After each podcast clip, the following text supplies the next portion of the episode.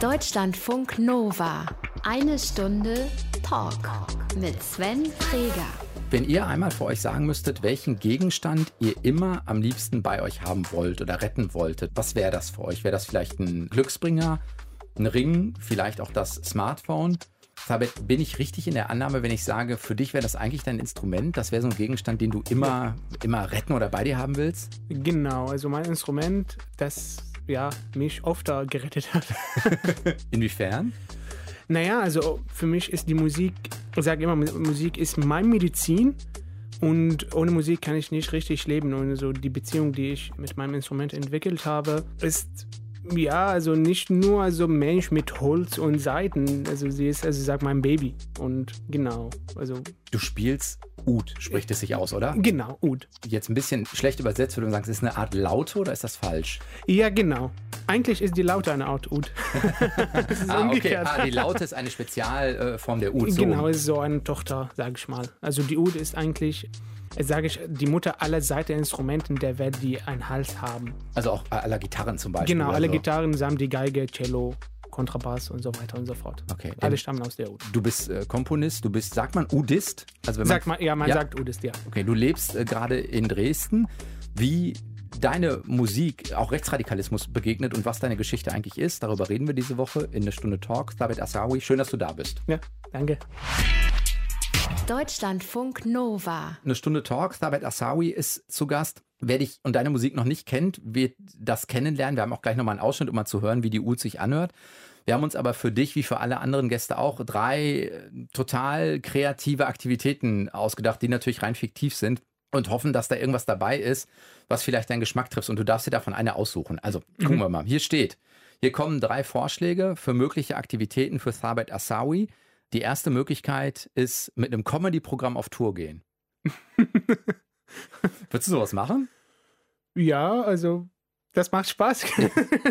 Kann ich mir vorstellen. Ich vermute, die Julia macht das immer. Die wird den TEDx-Talk mit dir gesehen haben. Den hast du im, war das Februar diesen Jahres?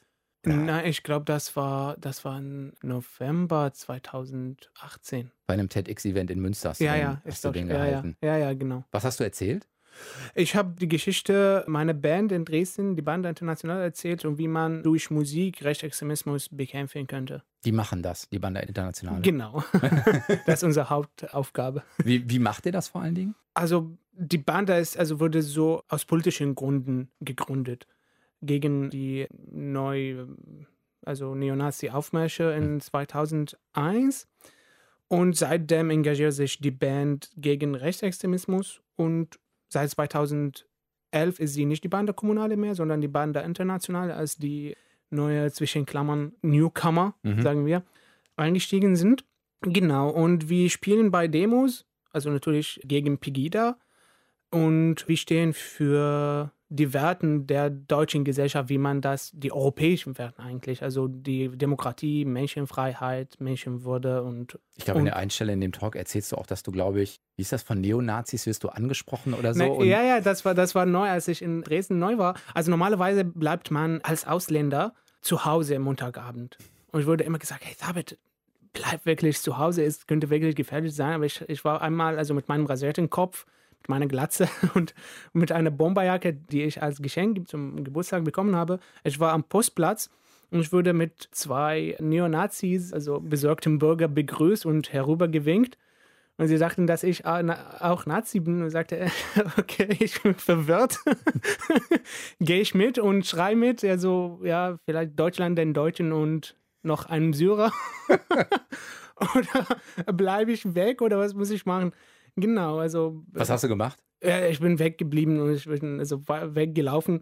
Und dann habe ich gemerkt, okay, was mache ich montags draußen? Aber dann habe ich auch gemerkt, man muss eigentlich nicht Angst haben. Ich mache nichts Falsches. Also man darf auch in Dresden, es ist ein, immer noch ein, eine deutsche Stadt, also wo eine Demokratie herrscht. Und genau, man muss nicht so Angst haben. Ich glaube, für viele Dresdner ist das auch, glaube ich, dramatisch schlimm immer zu hören, dass alle das mit der Stadt verbinden und damit nichts am Hut haben. Ja, genau. Das war eigentlich ein Thema in 2016, also als die Demonstration, also die Anzahl ganz groß geworden wurde und ähm, ja, also wie viele sagen Dresden, Pegida-Stadt. Und das war eigentlich schmerzhaft für, für viele Menschen, die sich für das schöne Gesicht Dresdens engagieren. Und dann kam so eine Anzahl. Ende 2016 gab es vier, maximal 4000 Demonstranten auf der Pegida-Seite. Auf der anderen Seite gab es 10.000 Mhm. Menschen, die für offen, offenes Dresden gearbeitet haben. Und im Vergleich, ja, ist es, ähm, ist es unfair. Aber ja, mal sehen, wie es aussieht. Also, Mhm. Aber wäre natürlich eine Marktlücke, wenn du jetzt als, äh, als geborener Syrer sozusagen Comedy gegen Rechtsradikalismus in Deutschland machen würdest. Das könnte, das könnte eine Marktlücke sein. Zweite Möglichkeit wäre mit Sting auf Tour gehen. Oh. Ha. Na, eigentlich, das, das würde ich jetzt das erste Mal so öffentlich erzählen, das würde ich eigentlich nicht machen. Aus dem Grund, also ich habe, äh, als wir im Studio in Berlin in 2016 waren, ähm, wir haben kurz über Syrien äh, geredet. Ihr habt Und- euch getroffen. Ja, ja, Mhm. genau. Und er war pro Al-Assad. Und er dachte, dass er ein guter Mensch ist und demokratischer Person, demokratische Person und er sagte, hey, was? Das, das kapiere ich nicht. Also wenn man, besonders als Künstler, muss man die Wahrheit richtig suchen. Also Kunst spielt eine ganz große Rolle. Nicht nur, dass man also die Musik hört und vielleicht also dazu tanzt. Also das ist, ist ein großer Message. Ich habe gesagt, nein, das stimmt nicht eigentlich. Das ist nicht die Wahrheit. Obwohl, äh, obwohl also ähm, die Aufnahme, ähm, Wie seid ihr euch begegnet für eine, für eine Plattenaufnahme oder hast du Ud äh, in seiner Band gespielt? Oder? also das war so ein, ähm, eine, ähm, wir haben nur, nur ein Lied, also äh, für seine Deluxe-Version, also im, im, im Album äh, aufgenommen. Genau, ich war mit anderen Musikern auch da, äh, meistens aus Syrien waren sie. Und ähm, genau, und in der Pause ist das passiert, also diese Diskussion. Aber hast du das Gefühl, er ist nicht äh, möglicherweise nicht gut genug informiert oder, oder was für einen Eindruck hast du? Also ich, ich glaube nicht. Also jeder hat genug über Syrien gehört, glaube ich. Also dass, also dass jemanden nicht informiert ist, besonders also die, also seine Message. In dem Lied geht es um Menschen und äh, so auch. Also das Lied heißt Inshallah, also Gottes Wille. Und ähm, man muss auch genug informiert sein, um solche Entscheidungen zu treffen. Okay, ich mache so ein Lied und ich mache es mit, mit, Musikern aus Syrien vielleicht. Und äh, man darf nicht so äh, nicht gut informiert sein in so ein Thema. Wie hat er darauf reagiert, wenn du dann sagst, hey, ich glaube, das stimmt so nicht, was du da gerade erzählst? Also, naja, also er hat von, von die Frau von Al-Assad geredet und also da, das Problem, er hat gesehen, was die Regierung äh, wollte. Also die Regierung hat alles orchestriert, damit er so äh, eine falsche ähm, ja, Eindruck? Eindruck vielleicht, falscher Eindruck bekommt. Und ja, er hat das, hat das wahrgenommen und ähm, naja. Also wir haben, wir haben kurz diskutiert, aber dann war die Pause vorbei. Mhm. Na gut. Aber ähm, ehrlich gesagt, ähm, na klar, also Sting ist ein super weltbekannter Musiker. Ich bin aber stolz darauf, dass ich mit, äh, mit anderen Musikern gespielt habe. Ähm, auch in Dresden zum Beispiel mit Tom Götze oder mit, ähm, äh, mit Rentko Dirks oder auch mit Jojoma in Leipzig. Und also, na klar, also manchmal ist das mich irritierend, wenn nur drauf konzentriert wurde, obwohl, ähm, was ich mit anderen genauso gut Musikern und meiner Meinung nach sind sie eigentlich besser. Mhm. Aber ja, also es spielt eine Rolle, wie man also die Medien verwendet, glaube ich. Ähm, und naja, und alle, also äh, manchmal würde ich gefragt, okay, schick uns bitte eine kurze Biografie und ich schreibe diese Namen. Und es wurde nur der Name von Mhm, der Sting wird so rausgefischt. Genau, ich sag, hey, was? Eigentlich, meiner Meinung nach, sind die anderen musikalisch besser. Mhm. Aber ja, Mhm. Das heißt aber, es würde dich jetzt nicht reizen. Also eine große Tour mit ihm müsstest du nicht nee, machen. eigentlich nicht, nee. Dritte Möglichkeit, ein anderes Instrument als Ud spielen. Mm, Das mache ich schon. Was spielst du sonst noch? äh, ich spiele Perkussion, Mhm. ähm, ähm, so eine Art Rahmentrommel, heißt Def auf Arabisch, und äh, eine Art Tambourin heißt Drek. Und äh, ja, ich spiele auch ähm, eine, eine Mischung zwischen Oud und Banjo, heißt Jumbush.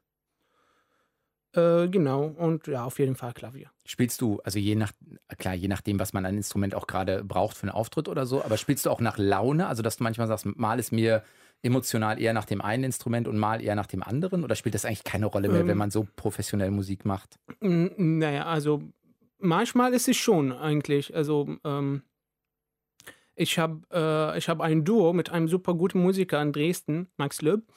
Und wir, ähm, als wir unsere Lieder oder Stücke geübt haben, habe ich gemerkt, okay, also mit dem Stück muss ich das Instrument spielen. Und in dem Stück muss ich so ein Solo statt Ud-Solo zu spielen, sondern muss ich hier zum Beispiel ein Perkussion-Solo spielen.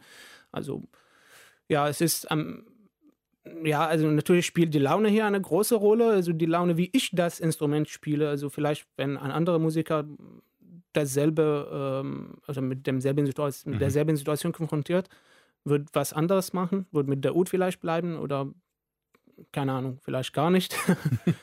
ähm, genau, aber ja, also die Laune hier spielt eine ganz große Geschmackssache, Mhm. sag ich mal. Wenn du dich für eins entscheiden müsstest, also ein Comedy-Programm, die Tour mit Sting, habe ich gehört, würde Ja, dich nicht so wahnsinnig interessieren. Fliegt raus, genau. Oder vielleicht nochmal ein ganz neues Instrument lernen. Wofür würdest du dich entscheiden? Ah, okay. Ganz neues Instrument. Ja, das wäre, ähm, ja, ich würde ein neues Instrument ler- lernen. Welches? Weißt du, was dich reizen würde? Ähm, ja, ich weiß schon. Also es gibt zwei Möglichkeiten. Ich, äh, ich arbeite jetzt dran, äh, an, an ein neues UD-Projekt. Also es ist ein, es, vielleicht heißt sie, will sie nicht UD heißen, aber es ist eine, ein Up Upgrade, sage ich mal, von der UD. Wenn das Instrument zur Welt kommt, verwirklicht wird, dann ja, das. Ansonsten würde ich Kanon. Es ist eine Art, ähm, ähm, ja, also sie sind immer genervt, wenn man das so beschreibt, aber so eine Art Hackbrett. genau. Ähm, das ist ein ganz schönes äh, orientalisches Instrument, würde ich auch sehr gerne lernen. Das war, als ich Jugend war, war das, ähm, hatte ich ein Geschenk von meinem Vater bekommen nach dem Abitur und es war entweder ein Klavier oder ein Kanon. Und ich habe mich für das Klavier entschieden und äh, manchmal denke ich, okay, ich habe die falsche Entscheidung gemacht, wahrscheinlich. aber naja, so ist es. Deutschlandfunk Nova. Eine Stunde Talk. Sabet Assawi ist äh, zu Gast. Wenn du deine Ud spielst, dann hört sich das ungefähr so an.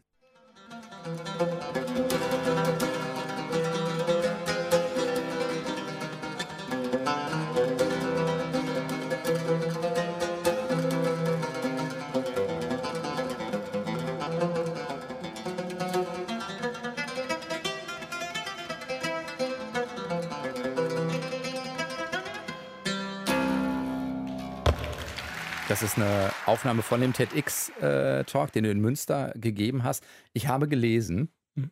du sagst, du seist der erste Syrer, der der Ud eine siebte Seite zugefügt hast. Stimmt das? Ähm, ja, also ja. Ähm, also, äh, also normalerweise hat die Ode nur fünf oder sechs, maximal sechs doppelte Seiten. Ähm, und äh, genau, meine Ud äh, war die erste, die mit sieben Seiten gebaut wurde. Warum eine siebte? Weil du damit mehr musikalisch abbilden kannst oder was Gen- nutzt die? Genau, also ähm, manchmal, also ich ändere immer, wie ich das stimme. Es kommt darauf an, was ich ein Stück spiele. Und äh, so, das sind mehrere Noten, mehrere äh, andere Farbe eigentlich, wenn man so hoch spielt. Oder auch vielleicht, wenn man so tief spielt, ist es ähm, ähm, manchmal also hört sich an, vielleicht ist es nicht eine, nicht mehr eine Ud, sondern so vielleicht ein neues Instrument und die neue, ähm, die andere Farbe, die breitere Möglichkeit, äh, die eine neue Seite äh, mit sich bringt, ähm, hat mich fasziniert und genau. Und ja, in 2003 wurde diese Ud gebaut. Hast du denn dann immer dieselbe Ud? Also ein Gitarrist hat ja auch, weiß nicht, vier Gitarren, fünf Gitarren, sechs Ja. Gitarren. Ist das eine oder sind das dann mehrere, dass du eine mal mit sieben Seiten hast, eine mal mit fünf, eine mit sechs? Genau, also mittlerweile habe ich drei Uds, eine mit sechs und zwei mit sieben. Gibt es für dich, das war jetzt ein TEDx-Talk als, als Auftritt, ähm, gibt es für dich Auftritte, wo du als Musiker sagst, ah, das war für mich eigentlich was ganz Besonderes aus dem einen oder anderen Grund? Das war eigentlich, ähm, das war vor ungefähr, sag ich mal, einem Monat oder mehr, ein bisschen mehr vielleicht. Ich habe in einem äh, Jugendstraf äh, ähm, äh, an, äh, wie heißt es? Anstalt. Also Jugendstrafvollzugsanstalt, Ja, ja. weiß nicht, ob Ja, die bei genau. Jugend so heißt, aber genau. die wird anders hei Ja, heißen. genau, in, in, in, in Arnstadt gespielt. Ich wurde, ähm, ich wurde von äh, einer Mitarbeiterin da gefragt, ob ich da ein Konzert spielen könnte. Ich sagte, okay, ein Ud-Solo-Konzert. Also das braucht ein ganz super spezielles Publikum. Und äh, auch wenn das Publikum Na gut, die können da nicht weg, ne? ja, ja. Ja, also sie können nicht weg. Aber ich weiß nicht, ob man, ob sie das Musik oder die Musik verstehen würden oder es, ob das passend ist. Ich sagte, okay, das mache ich gern. Ich würde das mal probieren. Und ich war voll begeistert, wie die Musik äh, erfunden haben, wie sie damit sich berührt gefühlt haben. Und ähm, sie hat mich also eine super schöne E-Mail geschrieben. Und äh, also vom, also es gab schon früher so ein paar Konzertreihen, das wurde gecancelt irgendwie. Und jetzt ist die Überlegung nach dem äh, Erfolg dieses Konzertes, äh, ob sie das die Reihe nochmal neu machen. Und sie haben gesagt, ja, alle waren begeistert und es hat also ein paar Augen geöffnet. Ähm, ja, also wie man auch Musik aus anderen Ländern vielleicht einschätzen könnte. Aber hast du dann zum Beispiel in deren Sporthalle gespielt oder wo hast du Äh, in der Kirche, also da. Ah. Genau, und es war super heiß und ich dachte mir, okay, das wird nicht ruhig und die Oud-Musik braucht ruhig, ähm, ruhige Atmosphäre und ich, ich bin mir nicht sicher. Aber das war das beste Solokonzert, das ich gegeben habe. Also das war unglaublich schön. Das kriegst du in dem Moment auch schon mit, oder? Ja, ja. Du merkst, dass, Ja, ja. dass die gepackt sind. Man, man merkt also, wie sie gucken, wie sie ruhig sind, man, man, man hört keinen Atem. Und das ist wunderbar. Das war wunderbar. Und man sieht, also die sind Ju Jugendliche und ja, sie haben nicht jetzt die ähm, das schönste, schönste Jugend jetzt, also oder Jugend, Jugendzeit. Und äh, ja, wenn man, wenn man in den Augen sieht, wie, wie die Musik diese, die Menschen erreicht hat, vielleicht die Menschen geändert hat, wenn, wenn ich nur einen Menschen berührt habe und vielleicht seinen Gedanken geändert habe, auch für einen Moment, ist das ein Erfolg. Hm. Und das habe ich nicht in, in zwei Augen gesehen, sondern in den meisten oder sogar alle. Ja, cool. Ja. Ja, das ist, ja, das ist ein äh, schönes Konzerterlebnis. Ja. War dir von Anfang an klar, dass wenn du nach Dresden gehst, sozusagen auch bei der äh, Banda Internationale versuchen würdest anzudocken? In den, oder haben die dich angesprochen? Ähm, nein, also ich habe früher, das war in August, glaube ich, August 2015, ich habe äh, ein, es gibt eine Initiative in Dresden, die heißt Laubigas ist bunt, die versuchen äh, kostenlose Deutschkurse anzubieten und ähm, weil man also Deutschkurse nicht besuchen darf, bis man so einen Aufenthalt hat. Mhm. Genau. Und äh, einer der besten Freunde von mir ähm, war da engagiert und hat mir gesagt, äh, okay, Thabit, es, es gibt eine Band in Dresden, die neue Musiker suchen. Hier ist eine Nummer, ruf die Nummer einfach an und ähm, ja, frag, was, was los ist. Ich habe die Nummer angerufen, das war unser Klarinettist und er war sehr freundlich, sagte, ja, komm zu mir, also wir, wir proben jeden Donnerstag, komm zu mir zuerst, wir trinken was und reden ein bisschen und dann gehen wir. Und ja, ich war da, er, kannte schon die U, der ist ähm, auch sehr informierter, guter Musiker. Und äh, ich war bei der Probe und ich war ein bisschen skeptisch. Ich dachte, okay, die sind eine Blaskapelle. Mhm. Was macht die Ud da? Also es gibt schon viele, ähm, also Musiker, Ud-Musiker, ähm, die mit Blasinstrumenten spielen, klar. Aber ich wusste nicht, ob das hier klappen würde. Und das erste Lied, das sie ge gespielt haben, war ein arabisches Lied aus Algerien. Und das war unglaublich schön. Ich dachte mir, okay, mit dieser Band spiele ich unbedingt. Und seitdem, seit September, glaube ich, seit September 2015 äh, spiele ich mit. Ich war eigentlich der erste Mitglied der Internationale. Okay. Aber die Ud geht dann auch nicht unter bei den Bläsern. Nee, also das wäre jetzt meine. Äh, Ja, ich, müsste, ich musste die Ud äh, ähm, modifizieren sozusagen. Ich habe so einen Tonabnehmer eingebaut. Mhm. Eigentlich der, äh, der Gitarrenbauer, die, äh, der die Ud repariert hat, ähm, äh, hat so einen Tonabnehmer eingebaut und ja, wenn man die Ud verstärkt, ist die genauso laut wie, wie die anderen. Das heißt, es ist äh, Banda Internationale, es ist sozusagen als Udist solo unterwegs. Sind das so die hauptmusikalischen Dinge, die du tust? Ja, ich habe also auch mein Duo. Äh, ich habe zwei Duos eigentlich. mit, mit zwei Gitarristen. Und äh, ja, genau, eigentlich, die sind meistens die, die Ensembles oder die. Und nebenbei studierst du noch Medizin. Ja. Wann bist du nach Deutschland gekommen? Äh, also Sommer 2015. Deutschlandfunk Nova. Eine Stunde Talk. Sabet Asawi ist äh, zu Gast. Weißt du für dich, wie du zu Musik gekommen bist? Also ist das was, was deine Eltern dir irgendwann geschenkt haben? Ist, und Papa gesagt hat, hier ist die Ud, spiel mal? Na, eigentlich, äh, so erzählt das meine Mutter.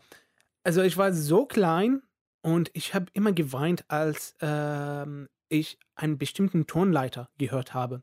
Und meistens verwendet man das ähm, äh, beim Beten. Also, also, wenn man also in der Moschee also die Menschen zum Beten äh, ruft. Es ist eigentlich ein, es Musik, obwohl ich, also bis heute genieße ich das manchmal, obwohl ich Atheist bin, aber ich, ich denke, okay, das ist, das ist schöne Musik. Mhm. Und ich habe immer geweint. Das ist ein trauriger äh, Tonleiter. Und meine Eltern waren aufmerksam. Dann hat mein, Groß äh, mein älterer Bruder die Ud gespielt. Und nach, nach ein paar Tagen habe ich aufgehört zu essen oder äh, zu stillen, bis mein Bruder äh, die Ud gespielt hat. Und dann war es war's klar, okay, dieser Junge Irgendwas hängt, ist da. Ja, hängt, hängt äh, sehr gerne an der Musik. Und ähm, genau, mit zwei Jahren habe ich mein erstes äh, äh, Musikinstrument bekommen. Das war ein ähm, Perkussioninstrument. Und ja, nach ein paar Wochen habe ich, äh, ist, meine Mutter hat Aufnahmen, leider sind die Aufnahmen in Syrien geblieben, hat Aufnahmen davon gemacht.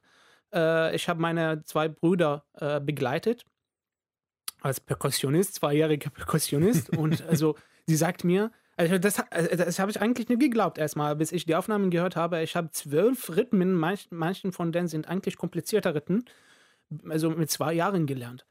Und, ähm, aber für dich oder hast du Unterricht bekommen hm, oder so? Ich also, meine, ist ja super jung. Ich, ich, ich, kann mich daran eigentlich nicht erinnern, aber mein, also mein Bruder, also die beiden Brüder sind gute Musiker und sie haben mich beigebra mir beigebracht. Ähm, genau, mit acht Jahren ähm, oder mit sieben Jahren habe ich ähm, äh, Musikunterrichte bekommen, Klaviermusikunterrichte, aber habe ich gemerkt, okay, also mit Klavier eigentlich, ich spiele das, aber das ist nicht meine Leidenschaft in der Musik. Ich muss was anderes lernen. Und die Ud meines älteren Bruders war also noch zu Hause. Er war in, äh, in, äh, in äh, Damaskus ähm, zum Arbeiten. Und ich habe die Ud rausgenommen. Ich habe versucht, die Ud zu stimmen. Und ich habe gemerkt, okay, obwohl die Ud war riesig groß, also nicht für, für ein kleines Kind, aber ich habe gemerkt, okay, das war Liebe vom ersten Blick. Und ich habe gedacht, okay, das Instrument lerne ich. Kannst du beschreiben, was es für dich so ausmacht? Also wie man die Ud umarmt eigentlich, um zu spielen. Also die Ud hat so einen dicker Bauch und man muss sich beugen, um die Ud umzuarmen und um die Töne zu erzeugen. Und ich weiß nicht, also die Töne klingen sehr schön, also und ähm, ja, also ich bin damit aufgewachsen auch. Es ist eigentlich, die ist das Hauptinstrument in, im Orient eigentlich. Und äh, ja, also direkt, also am selben Tag, habe ich meinem Vater gesagt, okay, ich will die Oud lernen. Das ist wie, also tatsächlich wie eine körperliche Verbindung, ja, die ja, du zu dem Instrument spürst. Ja, ja, genau. Also ich habe ich, ich hab's erfolg, ich hab die Oud erfolgreich gestimmt. Es ist eigentlich nicht so einfach mit den Wirbeln. Und ähm, dann hat er gesagt, okay, du kriegst Unterrichte und du kriegst alles, was du brauchst. Genau, und ich habe, äh, ähm, das war in, ja, 2000, oder 1999, glaube also, ich. Also du warst neun oder zehn. Ja, ja acht, acht, neun Jahre. Ja. Genau. Und als sie gemerkt haben, okay, jetzt meine Technik ist super gut geworden, ich habe so schnell haben sie äh, sich entschieden, eigentlich ähm, mir eine Ud, neue Ud zu schenken. Und dann äh, ist die Geschichte von der siebenseitigen Ud äh, passiert. Du kommst eigentlich aus äh, oder bist geboren in, ähm, im Osten von Syrien. Genau, in der ist so. Wann habt ihr äh, vor euch gemerkt, dass ihr das Land wahrscheinlich verlassen müsst, weil ein Leben so nicht mehr möglich ist? Ähm, das war, also das Leben war nicht möglich eigentlich die ganze Zeit. also mein Vater wurde mehrmals verhaftet aus politischen Gründen, mhm. ist also Hauptfigur in der solchen Opposition.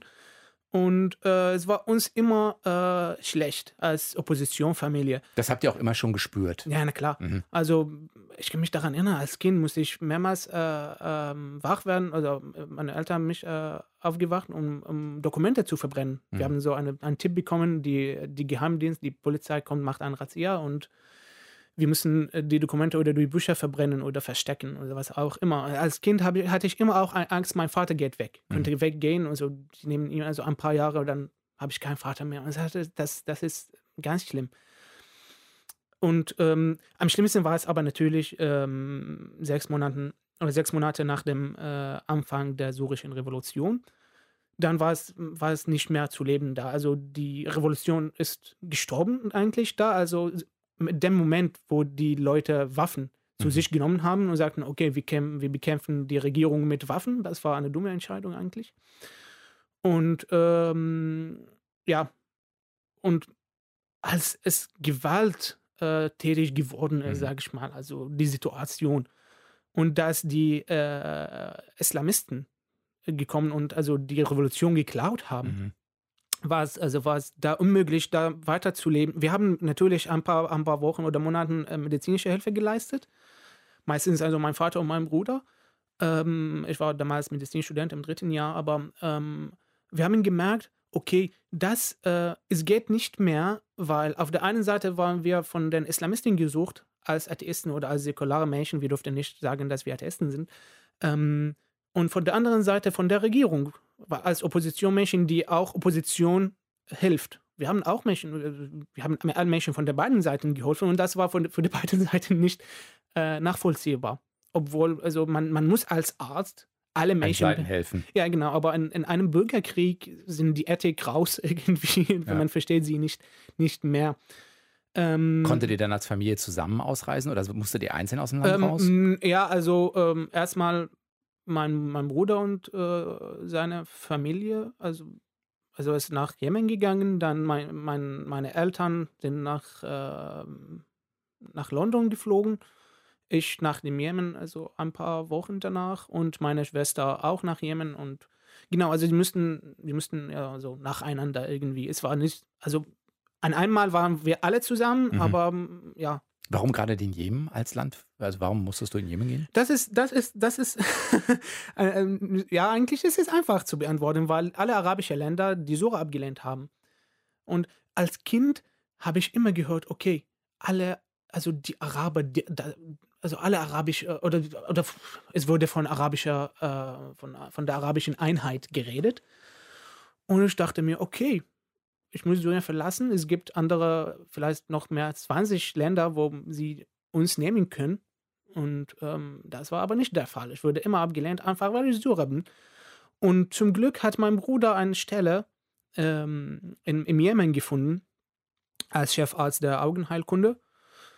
Und äh, genau, also er hat schnell eine Beziehung zu dem äh, äh, Hochschulleiter, sag mhm. ich mal, Direktor äh, geknüpft und äh, ich durfte einen Studienplatz im Jemen, im Südjemen in Aden.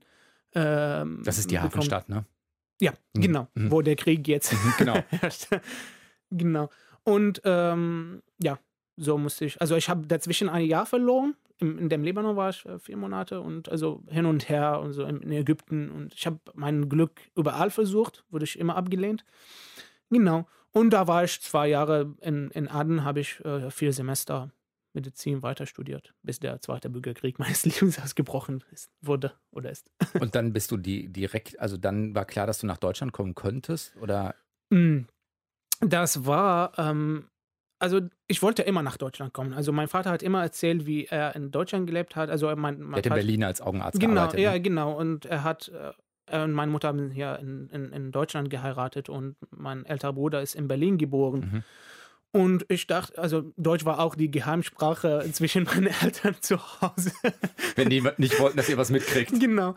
Und ähm, ja, also ich, ähm, ich wollte nach Deutschland kommen, aber als Arzt. Also mit, mit meinem Zertifikat und ich komme und arbeite als Arzt und spezialisiere und was auch immer. Ähm, das war aber nicht möglich. Ich habe versucht, mein Studium irgendwo anders zu, äh, weiterzumachen. In der Türkei zum Beispiel war es, unmöglich. Und ähm, ich wurde auch von, ich habe, ich habe, ich habe vor einem Monat, glaube ich, die E-Mails, also die Anzahl der E-Mails gesehen. Das war mehr als 2000 E-Mails, die ich geschickt habe an fast alle Universitäten der Welt, auch die deutschen Universitäten. Und ich wurde fast, also fast immer abgelehnt. Also meistens wurde ich, ähm, ja, also äh, es wurde gesagt, ja, wir nehmen keine ausländische mhm. Studenten oder wir nehmen keine Leute aus Syrien, wir können also, ja, das und das nicht machen oder auch wurde ich einfach mal meistens auch ignoriert. Mhm. Also, genau. Und äh, ich war hoffnungslos. Und das war das erste Mal eigentlich, wo ich hoffnungslos war. Und dann hat, ähm, und besonders nach zwei Bürgerkriege, ähm, hat, mein Bruder war mittlerweile oder damals in, in, in Dresden, ist als, als Forscher eingeladen. Und dann hat er mir gesagt, okay, Thabit, komm nach Deutschland. Ist, der einfach ist ganz schwierig, mhm. äh, aber hier, äh, wer, wer, wer seine ganze Energie einsetzt, wer den Wille hat, wer, wer äh, intelligent ist, kriegt seine Chance. Äh, komm, es wird schwierig am Anfang, es wird aber danach leichter. Das war 2015, Aha. genau. Also das war ungefähr Juni, Juli 2015. Genau. Also damals habe ich also vier Monate als Notarzt in, im, im jemenischen Bürgerkrieg gearbeitet. Und als ich also den Jemen verlassen musste, weil so Malaria und Denguefieber mhm. solche äh, ausgebrochen sind ähm, und es keine Medikamente gab, das ist eine lange Geschichte, aber ich, ich musste den Jemen auch verlassen und dann, also genau, also ich war, ich war hoffnungslos, sagte mir, ja, komm. Und dann bin ich ähm, nach Deutschland gekommen und ich, äh, es hat gestimmt. Also der Anfang war schwierig, aber es geht leichter. Deutschlandfunk Nova. Eine Stunde Talk. Herbert Assawi ist zu Gast. Du hast jetzt gerade gesagt im Halbsatz, als du 2015 etwa im Sommer nach Deutschland gekommen bist, war der Anfang schwer. Ist es, also klar, Sprache möglicherweise, selbst wenn deine Eltern Deutsch als Geheimsprache benutzt haben. Aber ist es vor allen Dingen die Sprache gewesen? Ähm, also eigentlich, ja, eigentlich nicht. Eigentlich, ähm, ich finde Deutsch also so eine schwierige Sprache, wie die anderen vielleicht sagen. Besonders wenn man äh, gut ganz sehr gut Englisch spricht. Mhm. Es ist so, besonders am Anfang ist es ganz ähnlich. Ähm, die Bürokratie ist hier unglaublich schwer und also, Entschuldigung. Ja, ja. Also ja, der Weg, den man laufen muss, auch wenn es nicht logisch ist. Also man, es gibt, man kann, man kann auch so einen Umweg finden oder ganz flexibel sein, um den gemeinsamen Ziel zu erreichen. Manchmal ist das, aber das ist nicht der Fall.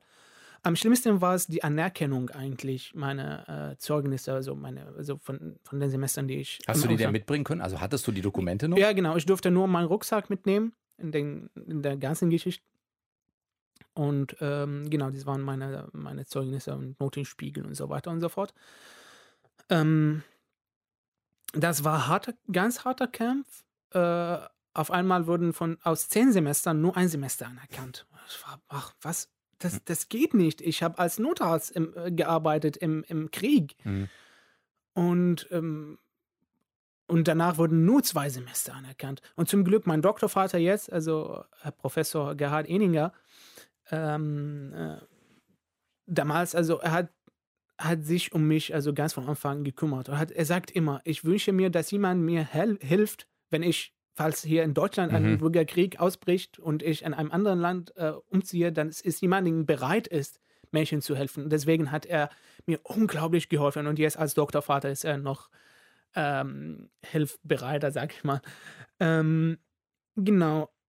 Ähm, er hat, er hat, äh, hat te telefoniert, er hat viel, äh, vieles probiert und dann wurden aus zehn Semestern nur fünf anerkannt. Hm. Ja, ähm, das heißt, jetzt gerade langweilst du dich ein bisschen an der Uni. du frischst das Wissen auf, was ja, eh schon also, da ja, ist. es ist schon mal, das, also das Wissen mal zu polieren, aber ähm, ja, es ist, es ist ziemlich ja, verschwundene Zeit, sage ich mal. Also ähm, ja, also aus zehn Semestern ist man ein, ja, nach, nach, zehn Semestern ist man fertig. Ja, man, ich hätte vielleicht nur die, das Startexamen ablegen können und dann und, und mein Wissen beweisen mhm. können und dann ist das manchmal schwierig auszuhalten? Also wenn du sagst, ich habe als Arzt im Bürgerkrieg gearbeitet, ich habe Menschen in der größten Not geholfen und jetzt äh, komme ich hier hin und muss sozusagen darum kämpfen, dass mir meine Kenntnisse an, also wie kleinkariert kann man sein? Ja, also es, es ist meistens so in der, in der Prüfungsphase, es ist sehr äh, nervig, sag ich mal. Ich, ich sitze und ich sage, hey Mann, ich habe das dreimal gelernt jetzt, also in Syrien und dann im Jemen und jetzt mal in Deutschland und das ist frustrierend. Mhm. Warum muss ich das dreimal jetzt machen? Dieselbe Prüfung. Und ähm, ja, naja, ähm, aber ja, so ist das Leben. Also ich denke nicht so negativ und sage, okay, also zwischendurch habe ich sechs Jahre von meinem Leben verloren. Nein, ich sage immer, okay, das ist, ich habe Erfahrungen gesammelt und ähm, ich habe dadurch, dass ich äh, schon fast alles äh, schon äh, wisse, also weiß, was, ähm, was, was im Studium ähm, geht, ähm, habe ich mehr Zeit für meine Musik und dadurch habe ich fast alle äh, meine musikalischen Träume verwirklicht. Und ähm, ja, genau, ist ja die, ähm, die halbvolle Glas und nicht das halb leere. Ja, ja, genau. Ist es denn eher, äh, keine Ahnung, dann Medizin als Beruf? Oder sagst du irgendwann, nee, wenn das mit der Ud und der Musik so gut läuft, kann ich eigentlich auch Vollzeitmusiker hm, sein? Also ich hätte, ich, ich hätte diese Möglichkeit oder ich hätte darüber denken können, als ich, bevor ich äh, mich für, für einen Studienplatz beworben habe also damals war es, also mein, also sag ich mal, musikalische Karriere war sehr gut und erfolgreich und ich habe damals fast alles gemacht, was ich machen wollte. Aber für mich ist es nicht entweder oder mhm. Musik oder Medizin. Und Musik ist kein Hobby, Medizin ist nicht ein Zwang. Also ich mache beide, weil ich beide liebe. Und ähm, genau, also und beide sind Ziele für mich. Ähm, genau, in der Zukunft würde ich Arzt Bindestrich vielleicht oder Querstrich Musiker. da kannst du wenigstens singen. Also deine Patienten äh, oder den Patienten was vorspielen. Aber, ja, dein, aber, wahrscheinlich brauchst du als Arzt deine Hände, ne? Um zu behandeln. Irgendwie. Es geht ja, es gibt, so, es gibt so eine Art, also Musiktherapie, also, aber das ist meistens ähm, nicht von Ärzten geleitet. Aber naja, äh, ich finde aber, dass es würde immer gesagt, okay, Musik als Ausgleich. Es ist, ich sehe es aber, es ist ja vielleicht so, aber auch wenn die beide sehr unterschiedlich aussehen, Musik und Medizin, haben beide ähm, dasselbe Ziel. Also beide Menschen zu erreichen, Menschen zu helfen, seelisch oder körperlich oder manch, also manchmal auch beide, meistens beide. Und ähm, ja, wenn man, ähm, wenn man mit sich wahr ist, beide äh, sind in der Kern derselbe, sage ich mal. Also Genau, also sie passen am besten zusammen. Ich kann nie an anderen zwei Fächer denken, wo sie wirklich, äh, wenn man denkt also an Menschen, wo sie also zusammenpassen besser als Medizin und Musik. Sagt Tarek ja. Assawi.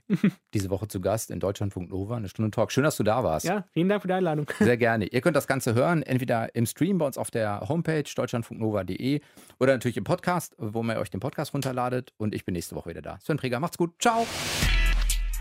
Deutschlandfunk Nova. Eine Stunde Talk. Jeden Mittwoch um 20 Uhr.